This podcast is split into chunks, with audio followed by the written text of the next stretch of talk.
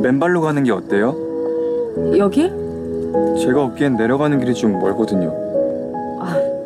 누가 업어달라고 했어요. 발 상태가 못 고를 것 같은데. 맨발로 걷는 여행객들 종종 있어요.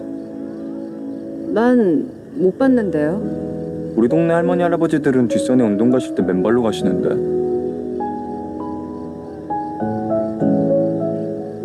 난 못해요.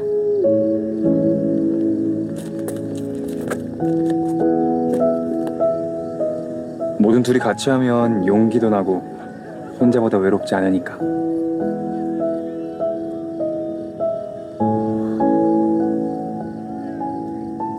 정말이죠.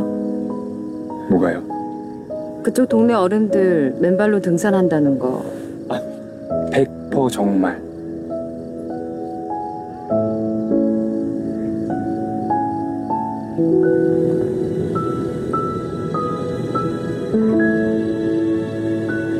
마법에 걸린 걸로 해두죠. 마법.